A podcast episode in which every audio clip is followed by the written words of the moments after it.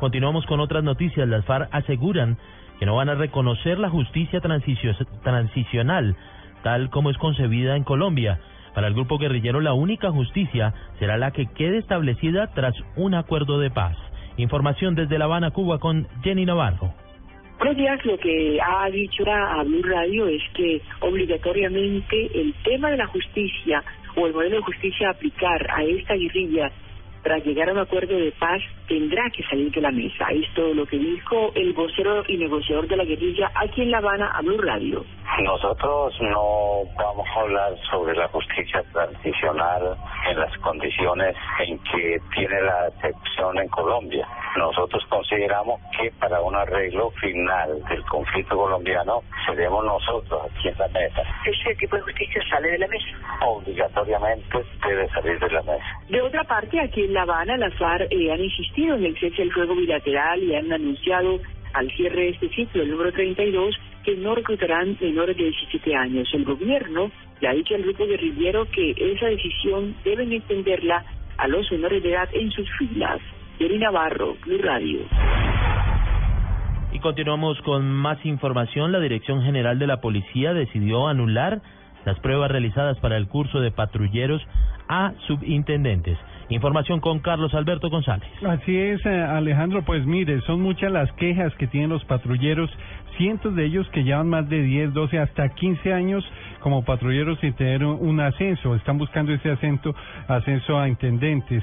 El eh, inconformismo ha sido generalizado y por eso las pruebas, los exámenes realizados por la UNAD, la Universidad Nacional Abierta de Distancia, pues eh, fueron anulados, se vuelven a repetir por esas inconsistencias y esas irregularidades que se han presentado y que han denunciado los mismos eh, patrulleros, pruebas que se realizaron el pasado 18 de enero. El examen se repetirá, volverá a hacerse el próximo 8 de marzo y la Procuraduría va a estar vigilante, va a estar encima de esto para evitar alteraciones o que falten garantías para este proceso. La pelea es por 3.500 cupos, 3.500 plazas y van a participar más de 15.000 patrulleros. Carlos Alberto González, Blue Radio.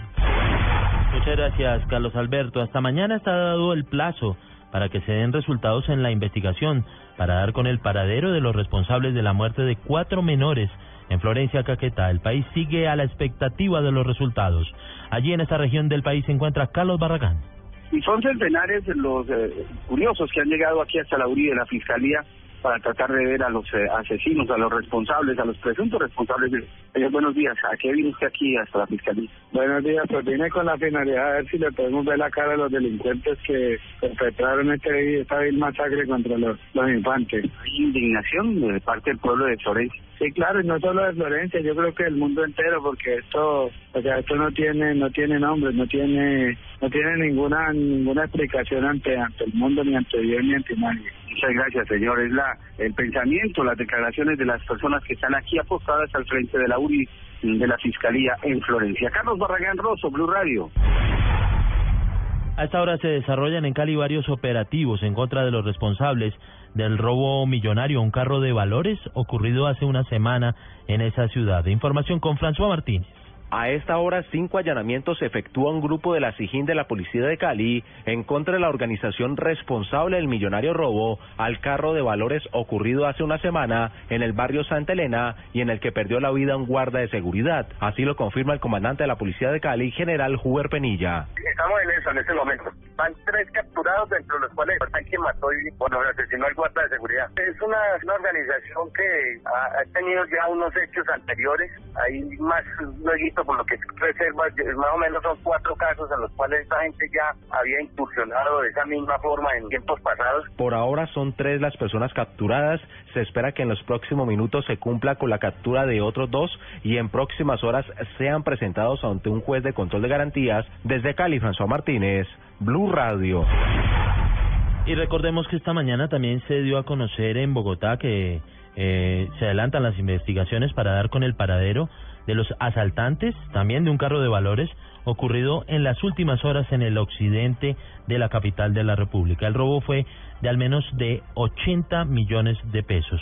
Y continuando con otras noticias, vamos a la costa atlántica. Chanceros del departamento de Sucre denuncian que nuevamente están siendo intimidados por delincuentes. Información con Ivette Salazar. Varios chanceros en Cincelejo están recibiendo amenazas vía telefónica y visitas inesperadas de gente en motocicletas que les dicen que se cuiden y que si no lo hacen se tienen que atener a las consecuencias. Lo anterior está siendo investigado por las autoridades, dijo el coronel Oscar López, comandante de la policía en Sucre. Hay otra versión que son las chanceras, entonces necesariamente hay que hacer un análisis quién se está beneficiando de este tipo de, amenazas. Y ahora Policía Nacional, por el Gaula, está personándose de este caso para verificar especialmente qué es lo que pasa allí. Sin embargo, los voceros de la empresa Ganar en Cincelejo demeritan estas denuncias de los chanceros. Lo considero como un caso aislado que sucedió el martes en la noche, donde creo que a una asesora, a una vendedora le hicieron algún tipo de amenaza, ¿sí?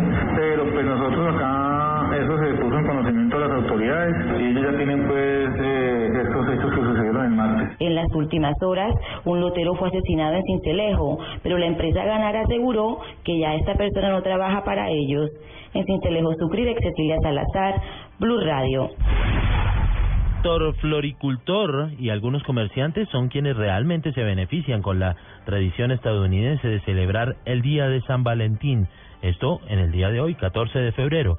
Información con Laura Mora desde la capital antioqueña. Las mayores exportaciones de flores hacia Estados Unidos son de Colombia. Por lo menos 500 millones de tallos de flores colombianas fueron entregados en Estados Unidos con motivo de San Valentín. Sergio Ignacio Soto, director de FENALCO Antioquia, habló para Blue Radio del significado del Día de San Valentín en Medellín. La celebración que tiene una connotación espiritual, afectiva, que busca consolidar las relaciones entre los amigos en la familia, en el trabajo, en los colegios, en la universidad, en las empresas, en la industria en el comercio. Este día se celebra desde 1842 y se ha extendido por diferentes países alrededor del mundo. En Medellín, Laura Mora, Blue Radio. Barranquilla está de fiesta. Blue Radio en el Carnaval de Barranquilla.